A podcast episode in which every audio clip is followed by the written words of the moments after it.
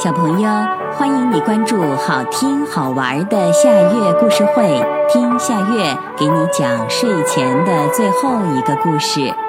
你准备好了吗？现在夏月故事会开始啦！幸福的等待。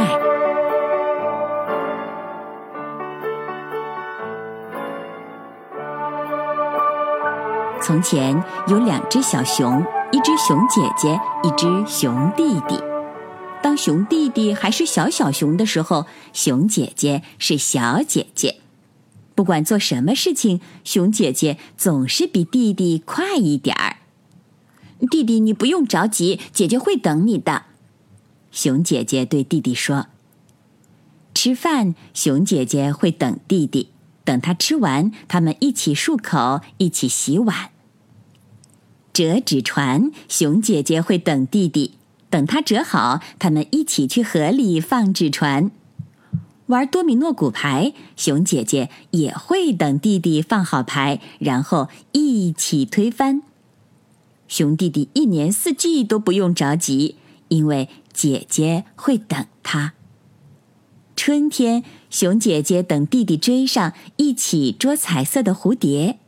夏天，熊姐姐等弟弟游到河对面，一起偷吃蜂蜜，哇，真甜！秋天，熊姐姐等弟弟爬上树，一起摇下金黄色的叶子，然后在叶子上打滚儿。冬天，熊姐姐等弟弟整理好洞穴，一起带着春天、夏天、秋天的记忆，美美的睡上一个冬天。熊弟弟和熊姐姐在一起的日子，每天都很快乐。可是熊弟弟不想永远都让姐姐等他，他想，要是有一天我也可以等姐姐，那该多好。于是熊弟弟心里悄悄的提醒自己，要快点儿，吃饭快一点儿，嗯，折纸船也快一点儿，放牌也快一点儿。慢慢的，熊弟弟动作变快了，甚至比姐姐要快一点儿。姐姐，你不用着急，弟弟会等你的。熊弟弟对姐姐说：“吃饭，熊弟弟会等姐姐，等他吃完，他们一起漱口，一起洗碗。折纸船，弟弟会等姐姐，等他折好，他们一起去河里放纸船。玩多米诺骨牌。”熊弟弟也会等姐姐放好牌，然后一起推翻。熊姐姐一年四季都不用着急，因为弟弟会等她。熊姐姐和熊弟弟在一起的日子每天都很快乐。